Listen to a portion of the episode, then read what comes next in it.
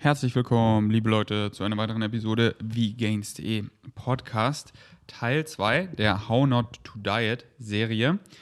Ich bin hier frech noch am Süßkartoffeln snacken, weil ich war heute mit Flex im Studio, ich habe so Hunger und die ist noch ein bisschen sehr heiß.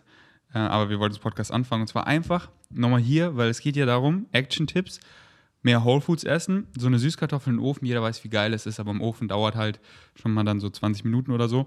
In der Mikrowelle, das waren einfach nur 5 Minuten, kurz angeschnitten und die ist perfekt weich wie aus dem Ofen. Wirklich fast eins zu eins genauso, so, so schnell, so, so geil.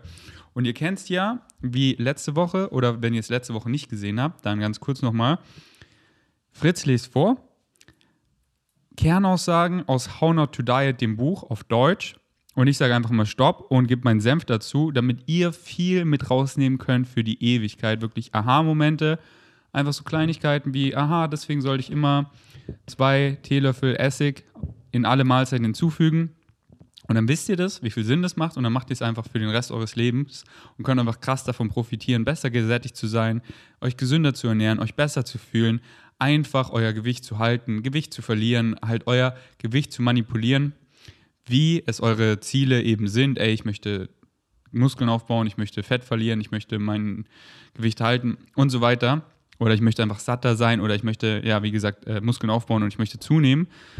Ähm, und äh, wir haben uns wieder drei Sachen rausgesucht, oder ich mir. Und weil ich nicht lesen kann, lest Fritz. Und ich würde sagen, wir fangen gleich an für ein ausführlicher, ausführlicheres Intro. Schaut definitiv das letzte Podcast an oder hört es an. Und das ist jetzt Teil 2. Fritz, legt los mit Gedankenfutter. Mit mehr entzündungshemmender und weniger entzündungsfördernder Nahrung können wir verhindern, dass das appetitregulierende System im Gehirn, dessen Zustand darüber entscheidet, ob wir fettleibig werden und bleiben oder nicht, geschädigt wird, aber auch bereits entstandene Schäden rückgängig machen. Laut Entzündungsindex für Nahrungsmittel hat Kurkuma die stärkste entzündungshemmende Wirkung, gefolgt von Ingwer und Knoblauch. Bei den Getränken sind es grüner und schwarzer Tee. Also schon mal integriert es in eure Nahrung. Wie machen wir das? Was davon? Meinst du Kurkuma und Ingwer und Knoblauch? Genau. In Form von Gewürzpulvern, also einfach getrocknet und dann klein gemacht zu Pulver. Besonders, also nicht nur Kurkuma, das machen die meisten ja als Pulver. Ja. Äh, also man kann auch frischen Kurkuma kaufen, aber dann konsumiert man es halt voll selten, kauft es in Pulver genauso. Und es ist auch teuer. Es ist wirklich teuer, wenn man es in der rohen Wurzelform kauft. Ähm, ja, genau, deswegen, das kennen ja die meisten eh schon als Pulver, aber genauso kauft Knoblauch und Ingwer auch als Pulver. Weil wir, haben wir schon mal Ingwer frisch zusammen gekauft? Nee, oder? Wir konsumieren es nee. täglich als Pulver, weil da, da kann man es einfach überall easy mit reinmischen. Man schmeckt es quasi gar nicht, auch eben in herzhafte Sachen, so eine spicy äh, Gewürzmischung für was Süßes. Und eben auch Knoblauch einfach, dann hat man es immer ready, Knoblauchpulver, äh, weil die sind wirklich so hart gesund. Kauft die als, äh, als pulverisiertes Gewürz. Machen Sie bitte weiter. In diesen Lebensmitteln wirken Ballaststoffe und Flavone am meisten entzündungshemmend. Ballaststoffe stecken in sämtlichen unverarbeiteten pflanzlichen Lebensmitteln, sind aber am stärksten in Hülsenfrüchten wie Bohnen, Erbsen, Kichererbsen und Linsen konzentriert. Flavone sind Pflanzenbestandteile, die in Kräutern, Gemüse und Obst vorkommen. In den USA sind die Hauptquellen von Flavonen Petersilie, Gemüsepaprika, Sellerie, Äpfel und Orangen. Das Getränk mit dem höchsten Flavonoidgehalt ist Kamillentee. Entzündungsfördernd hingegen wirken gesättigte und Transfette. Die fünf Hauptquellen gesättigter Fette sind in den USA Käse, Desserts wie Kuchen und Eiscreme, Hähnchen, Schweinefleisch und Burger. Seit dem Verbot der Transfette tauchen in der Lebensmittelversorgung nur noch geringe Mengen davon auf, die auf natürliche Weise in Fleisch- und Milchprodukten vorkommen oder beim Raffinieren von Pflanzenöl entstehen. Schlussendlich konzentriert sich eine entzündungshemmende Ernährung in der klinischen Praxis auf vollwertige pflanzliche Lebensmittel. Wie ich bereits erwähnt habe, wirken nicht alle aus Pflanzen gewonnenen Lebensmittel entzündungshemmend, siehe tropische Öle. Ebenso wenig sind alle tierischen Lebensmittel entzündungsfördernd. Omega-3-Fettsäuren aus Fisch zum Beispiel stuft der Nahrungsmittelindex als entzündungshemmend ein. Fischtran mag bei gesunden Personen keinen großen Einfluss auf systematische Entzündungen haben, kann aber bei Menschen mit chronischen Krankheiten die Entzündungsmarker reduzieren. Merkwürdig, dass man bei Fischverzehr aber anders als bei pflanzlichen Omega-3-Quellen keine niedrigere Sterberate bei Entzündungskrankheiten festgestellt hat. Vielleicht werden die Vorteile der Omega-3-Fettsäuren durch die Industriegifte zunichte gemacht, mit denen mittlerweile ein Großteil der Nahrungskette im Wasser verseucht ist. Ich frage mich gerade, wieso ich das überhaupt äh, rausgehoben habe. War ja gar nicht so interessant, oder? Doch, eigentlich schon. Wieso? Also, es ist für Leute, die zum Beispiel gar nicht Bescheid wissen, wie Entzündungshemmung und Entzündungsförderung durch Nahrungsmittel funktioniert, ein guter Basic-Einstieg, würde ich sagen. Also, dass Flavonoide, äh, also Flavone und äh, Antioxidantien zum Beispiel entzündungshemmend wirken, dass aber auch zum Beispiel in tierischen Produkten entzündungshemmende Stoffe sein können ist vielen wahrscheinlich nicht klar. Viele, die sich einseitig informiert haben oder so, denken bestimmt, oh, es gibt nur pflanzliche Lebensmittel, die entzündungshemmend wird und alles tierische ist automatisch schlecht. Das ist natürlich nicht so. Aber auf der anderen Seite ist es auch so, dass zum Beispiel bei den ähm, bei dem Fischöl, was ja oft angepriesen wird, eben auch so viele negative Dinge mit dazukommen, also zum Beispiel Schwermetalle, Industriegifte und so weiter. Gesättigte Fettsäuren, Cholesterin, was eben die ähm, entzündungshemmenden Wirkungen neutralisieren und äh, eben die Vor, weil man kriegt ja immer das ganze Package. Ihr könnt ja nicht so zu McDonalds gehen, wie Michael Cracker mal gern sagt, oder zu Burger King und sagt, hey, ich würde gern einen Double Whopper bestellen, aber nur mit dem Protein und dem Kalzium und dem Eisen. Nein, Mann da ist das Hemeisen drin, da sind die gesättigten Fettsäure drin, da ist das Cholesterin drin, da ist, äh, das die ganzen Hormone und alles mögliche eben drin. Man kriegt halt immer das ganze Package. Und so ist halt auch beim Fisch, klar, der eben Omega-3, aber halt auch, wie wir gerade aufgezählt haben. Und dementsprechend ähm, ja, relativieren sich die äh, entzündungshemmenden Wirkstoffe und wird dann halt eben neutralisiert und ist dann eben nicht mehr entzündungshemmend, sondern neutral. Und genau, wie Fritz gesagt hat, also nochmal zusammengefasst, ähm, Tendenziell sind pflanzliche Lebensmittel entzündungshemmend und tierische Lebensmittel entzündungsfördernd. Vollwertige pflanzliche Lebensmittel. Genau, und, und ähm, da gibt es halt aber auch Ausnahmen, wie zum Beispiel äh, eben Fisch ist jetzt nicht ganz so schlimm, weil es eher so neutral. Aber das, das, äh, die, die pflanzliche Variante ist halt dann entzündungshemmend, weil da hat man halt nur das Gute drin, ohne die Sachen, die es relativiert.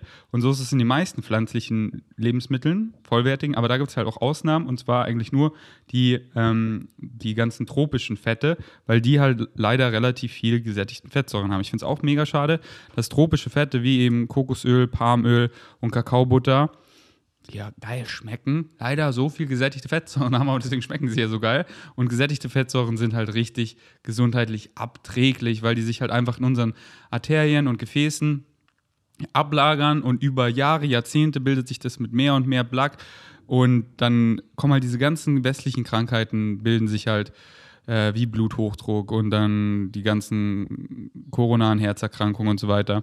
Deswegen gilt es, die halt zu minimieren und zu vermeiden. Ich finde, man sollte auch noch hervorheben, dass eben nicht nur die pflanzlichen Lebensmittel tendenziell entzündungshemmend sind, sondern dass es auch welche gibt, die stark entzündungsfördernd sind. Transfette, finde ich, werden so stark unterschätzt. Also beim Frittieren kommt es zum Beispiel fast immer zur Bildung von Transfetten, außer man macht es richtig kontrolliert und so weiter, aber es lässt sich kaum vermeiden. Deswegen Summer Rolls und keine? Summer Rolls und keine Spring Rolls. Genau, weil Spring Rolls sind frittiert und frittiert ist. Scheiße. so machen wir jetzt den Podcast Einfach weiter. Okay? gesagt, so machen wir weiter. Nee, also Transfette sind vor allem eben ganz konzentriert in teils oder ganz gehärteten Fetten, also zum Beispiel in der Erdnussbutter, die man richtig klassisch kennt, also nicht in Erdnussmus, sind fast immer gehärtete Fette, also meistens Raps und Shea oder so oder irgendwas, Palmöl, irgendwas in die Richtung. Und wenn das gehärtet wird, entstehen eben praktisch pure Transfette und das ist mit das Allerschlechteste, was man zu sich nehmen kann. Mhm. Noch was dazu? Nö. Dann machen wir weiter, oder? Weiter geht es mit dem Mietshausdarm. Der menschliche Darm gilt als das am dichtesten besiedelte Ökosystem der Welt. Das heißt, in unserem Darm befindet sich mehr Leben als irgendwo sonst auf der Erde. Crazy, oder? Ja, hätte ich nicht für möglich gehalten. Und ich habe es gerade durch halb Berlin geschleppt, auf dem Fahrrad zu Flex. Sick. Jetzt gefüttert mit einer gesunden Sweet Potato, die so lecker war, ey, wow. Manche glauben, Stuhl bestünde vorwiegend aus unverdauter Nahrung. Aber der Großteil, rund 75 Prozent, sind reine Bakterien. Billionen und Aberbillionen, genau genommen ungefähr eine Billion pro Teelöffel. Wir sind Bakterienfabriken. Neil deGrasse Tyson sagte einmal, auf einem Zentimeter unseres Dickdarms leben und arbeiten mehr Bakterien als alle Menschen zusammengerechnet, die jemals gelebt haben. Crazy. Kennst du Neil deGrasse Tyson? Nope. Richtig cooler Typ. Echt? So ein Astrophysicist heißt es. Und der hat auch einen Podcast und der war auch öfter bei Joe Rogan. Und der kann es halt, weißt du, die Sachen, diese komplexen Sachen über Sterne, ist ja halt ein Überbrain, aber er kann es so gut erzählen Ja, und macht halt immer so Kunst. Storytelling und hat dann Comedians on the Show und macht es dann so, so einfach spielerisch. kannst, hast du es verstanden. Yes.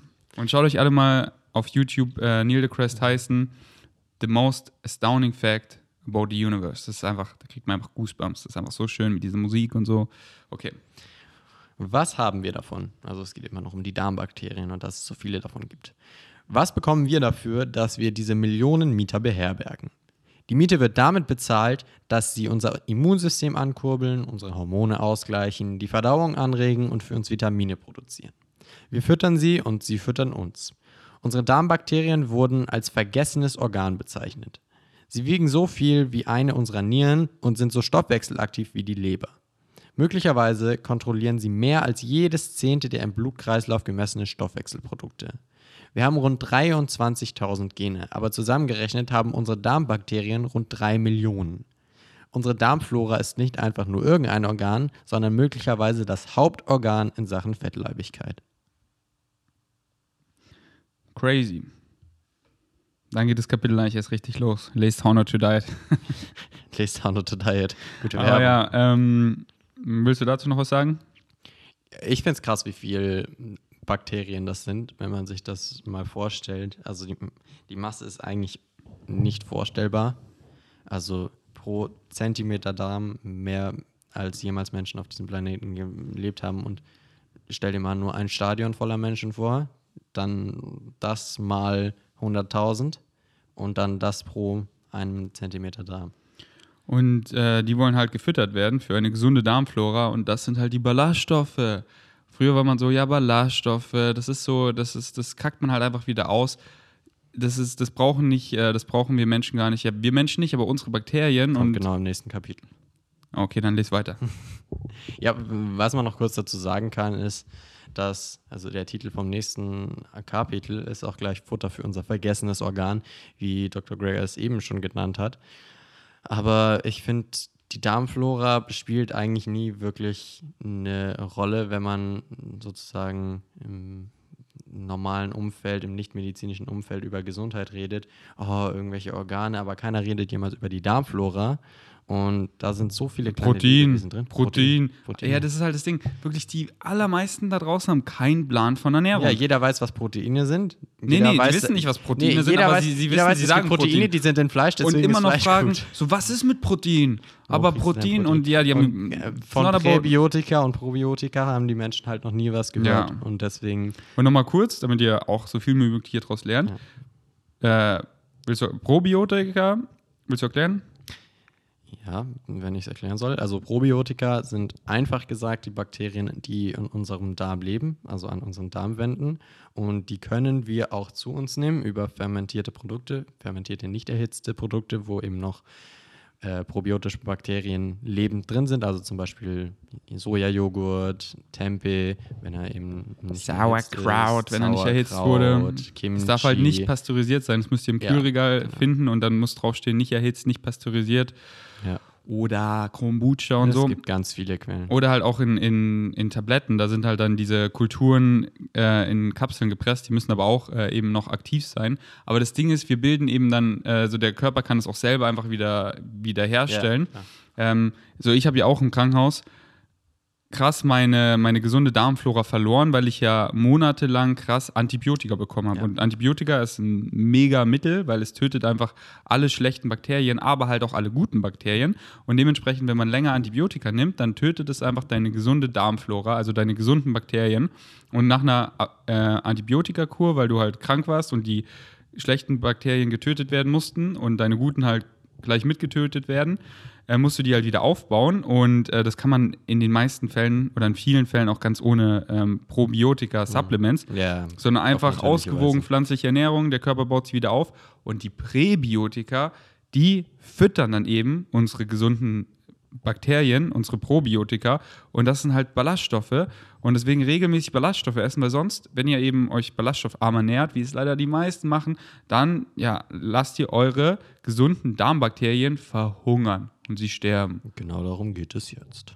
Let's go. Futter für unser vergessenes Organ. Lange haben wir Essen nur als Energie- und Nährstoffquelle angesehen. Aber jetzt wissen wir, dass einige Bestandteile unseres Essens Signalmoleküle sind. Sie docken an bestimmten Rezeptoren in unserem Körper an und regulieren damit unter anderem den Stoffwechsel. Komisch, dass die Bestandteile der Nahrung, die lange als träge erschienen, tatsächlich am stärksten wirken. Ballaststoffe. Dabei ist die Empfehlung, ballaststoffreicher zu essen, eine der besten Ratschläge fürs Abnehmen. Aber Ballaststoffe sind irgendwie so, naja, langweilig. Schon laut Definition sind sie unverdaulich. Da sie von unserem Körper nicht absorbiert werden, werden bleiben sie einfach im Verdauungssystem hängen und plustern den Stuhl auf. Damit will ich keinesfalls die Bedeutung eines regelmäßigen Stuhlgangs kleinreden. Wenn nur die Hälfte der erwachsenen US-Bevölkerung täglich drei Gramm mehr Ballaststoffe äße, nur vier Esslöffel Bohnen oder eine Schüssel Haferbrei, könnten wir so viele Verstopfungen lösen, dass sich damit jedes Jahr Milliarden für Behandlungskosten einsparen ließen. Doch wir wären nie auf die Idee gekommen, dass Ballaststoffe auch irgendwas tun, was über das Takten des Stuhlgangs hinausgeht. Es stimmt, dass wir Ballaststoffe nicht selbst verdauen können, aber das gilt nur für unseren menschlichen Teil. Die meisten Zellen in unserem Körper sind allerdings Bakterien. Unsere Darmflora, die mehr wiegt als eine Niere und mehr Stoffwechselarbeit leistet als die Leber, wurde als vergessenes Organ bezeichnet. Unsere guten Bak Darmbakterien fressen Ballaststoffe nicht nur, sie gedeihen damit auch prächtig. Ballaststoffe sind Wohlfühlfutter für den Darm. Also können wir Ballaststoffe verdauen, nur brauchen wir dafür die Hilfe unserer kleinen Freunde. Was machen die Bakterien mit den Ballaststoffen? Sie bilden kurzkettige Fettsäuren, die aus dem Darm absorbiert werden und in die Blutbahn übergehen, durch den Körper wandern und es bis ins Gehirn schaffen. Diese Fettsäuren aus Ballaststoffen sind in vielen, an vielen Fronten aktiv, von Immunfunktionen und Entzündungen bis zur psychischen Gesundheit und spielen, wie wir sehen, eine wichtige Rolle bei der Regulierung des Appetits, des Stoffwechsels und des Körperfetts. Und holistischer Ansatz ist wirklich an allem beteiligt. Immunfunktion und Entzündungen bis zur psychischen Gesundheit, dass eben Entzündungen im Gehirn, also wenn man sich halt, und wieder, wie wir ganz am Anfang gelernt haben, Entzündung, also Inflammation, eben in tierischen Produkten, dann äh, ja, diese Entzündung bis ins Gehirn und das sorgt dann einfach auch äh, für gewisse Depressionen, nicht alle Depressionen. Ähm, da habe ich auch mal einen Post der B-Gains äh, Strengths gemacht, weil ich fand es so spannend, diese Connection mit Depression und Entzündungen, weil was passiert eben, wenn wir entzündet sind? Wir als Säugetiere, wie es auch andere Säugetiere machen. Also wenn wir eben andere Säugetiere beobachten, wenn sie eben entzündet sind, dann ziehen sie sich zurück, weil sie wollen, sie wollen die anderen nicht anstecken. Sie, sie, sie ziehen sich zurück, sie sind alleine, sie, sie sterben alleine. Und ähm, so ist es dann halt auch beim Menschen, so wie auch beim letzten Mal war es ja auch so, dass ähm, waren das höhere Entzündungen, ich glaube schon, dass die auch weniger Sport machen. Ja. Genau. Und dann ist man halt auch eher so, man zieht sich zurück, man bleibt zu Hause, man ist eher so der Loner, man will die anderen, das ist halt dieses, ja, das sind halt diese, die Entzündungen. Da ging es um die Leptinresistenz. Aber hat natürlich auch was damit zu tun, wenn Entzündungen sind Entzündungen. Und eben das Beste, antientzündend, eben auch wegen den Ballaststoffen. Und die sind so gesund und auf, auf euren Gemütszustand, auf äh, euer Immunsystem, auf eure Darmflora, keine Verstopfung, auf, auf alles. Und wirklich halt auch der Gemütszustand ist so wichtig, wie gut man sich einfach fühlt und einfach mentale Gesundheit, Energielevel, einfach viel einfacher ein positives Mindset am Tag zu legen. Ähm, willst du noch was sagen? Nö, dazu tatsächlich nichts mehr. Ähm, ich wollte noch was sagen. Wie oft pupst du am Tag? Im Durchschnitt? Unterschiedlich. Unterschiedlich. Ähm, zwei, dreimal? Dreimal? Ja, würde Ja. ich sagen. Du auch? Also, früher war es eher so vier, fünfmal, teilweise auch. Krass, das hatte ich, glaube ich, noch nie. Äh, aber ich esse ja auch viel. Ja, gut. Ähm, aber dann im Krankenhaus, weil ich wurde ja auch am Darm operiert, weißt du, dann war es, war es erstmal niedriger, weil der Darm musste sich erstmal wieder aufbauen. Dann war es für eine Weile nur einmal oft am Tag, Mhm. und zwar morgens. Ja. was ja schon mehr ist als die meisten, das ist irgendwie im Ja, Durchschnitt, also- ist jeden dritten Tag. Da denke ich mir so, selbst wo mein Darm abgefuckt war, Mhm. weil ich mich einfach gesund ernähre, habe ich trotzdem einmal am Tag gut gepupt. Die Vorstellung jeden dritten Tag und Ja. dann am, am, am Klo oder so äh, richtig zu pressen. Man, es ist so geil, einen gesunden Veganer-Pup zu haben, weil du gehst aufs Klo, es True. flutscht einfach schön raus. Es geht schneller als Pinkeln. Das ist so geil. Und es ist einfach ein cleaner Pup immer. Und, und jetzt ist auch wieder so bei, ich würde sagen, dreimal am Tag äh, bei mir. Ja, das ist, glaube ich, auch normal. Also, Ja, das ist normal, aber bei den allermeisten ich nicht. Eben. Und das ist halt so traurig. Was, was ist das irgendwie? 97 oder 98 Prozent der Amerikaner erreichen nicht mal das Minimum der empfohlenen Ballaststoffe. Und das sind nur, das sind äh, ähm, äh, 30 Gramm am Tag. Und äh, 97 oder 98 Prozent der Amerikaner, und so sind die Zahlen auch in Deutschland, essen nur madige 15 Gramm Ballaststoffe am Tag. Nichts. was ist das? Das ist so Nichts. gar nichts, Mann. Das esse ich ja mit einem Meal, mit einem Ice Cream Porridge haben wir schon, keine Ahnung, 50 Ballaststoffe gefühlt, wahrscheinlich so 30 oder so. Da haben wir das schon. Aber genug auf jeden Fall. Ja, genug. Also ich komme wirklich und ähm, ich komme so am Tag so zwischen 70 und 100 ungefähr. Ja. Ähm, ey, so die Frage sollte nicht sein, ey, woher bekommst du dein Protein, sondern woher bekommst du deine Ballaststoffe? Wenn das mich jemand fragt, dann weiß ich, der kennt sich mit Ernährung aus, wenn er nach Ballaststoffen fragt. Und How Not to Diet unbedingt lesen und natürlich hier auch weiter zuhören, weil warum lesen? Weil es einfach nochmal auf so vielen Facetten zeigt, wie krass wichtig Ballaststoffe sind. Also glaubt mir jetzt einfach mal, wie wichtig sie sind. Wir haben wirklich nur ein paar Aspekte gerade genannt, aber es kommen noch so viele Aspekte und so viele Aspekte, die wir auch nicht nennen, die einfach im Buch sind, weil irgendwann ist ja auch repetitiv A und, und das 110. Argument, wieso Ein- Ballaststoffe wichtig sind, Ja letztes Mal schon. Also die werden auch immer kommen, weil Eben. Ballaststoffe sind so der wichtig. Letztes Mal war zum Beispiel, falls ihr euch nicht daran erinnert und ihr die letzte Episode schon gehört habt, es ging darum, dass Ballaststoffe eben das Volumen erhöhen, also Wasser ziehen, ohne zusätzliche Kalorien zu bilden, ohne zusätzlichen Kalori kalorischen Wert zu haben. Das heißt, ihr esst einfach was, ihr habt Volumen, das euch sättigt, habt aber nichts, was zusätzlich sozusagen Fett ansetzt oder ins Kalorienmaß geht. Yes, yes, für die Sättigung das Allerwichtigste, Ballaststoffe. Und deswegen auch generell fürs Abnehmen, wenn ihr einfach abnehmen wollt, Mann, Ballaststoffe, das ist euer Freund, Mann.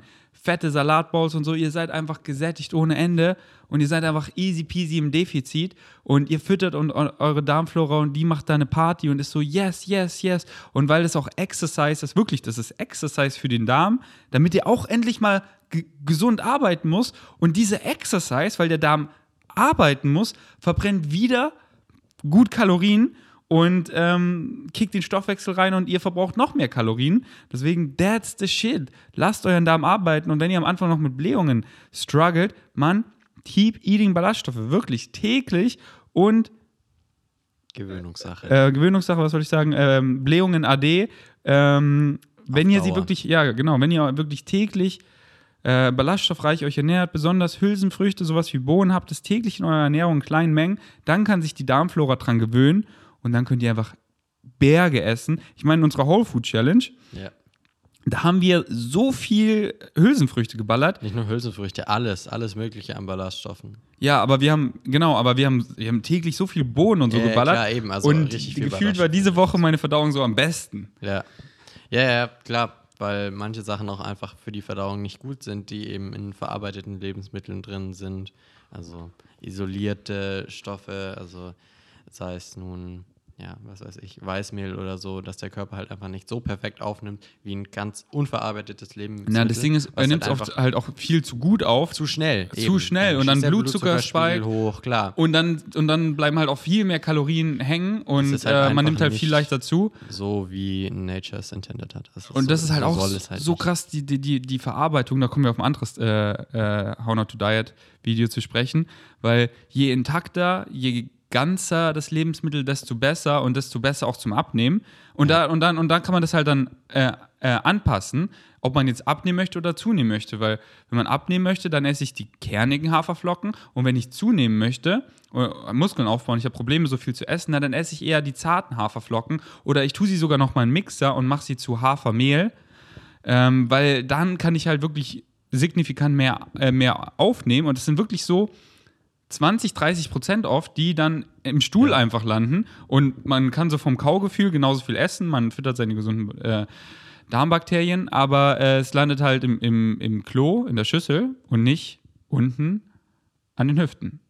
Und dann kann man halt anpassen, Will ich zunehmen, will ich ab? Und wenn man das eben weiß, dann kann man eben so einfach im Aufbau, in der Diät, einfach Lebensmittelwahl, okay, jetzt ist Diät, jetzt äh, esse ich keine Nussmusse mehr und Samenmusse, sondern switche auf ganze Nüsse und ganze Samen, weil so grob ein Drittel landet einfach im Stuhl davon, weil ich kann niemals so gut kauen und aufspalten wie ein Nussmus eben. Und wenn ich eben mehr aufnehmen möchte, weniger essen, dann äh, switche ich eben zu Nussmus und so weiter.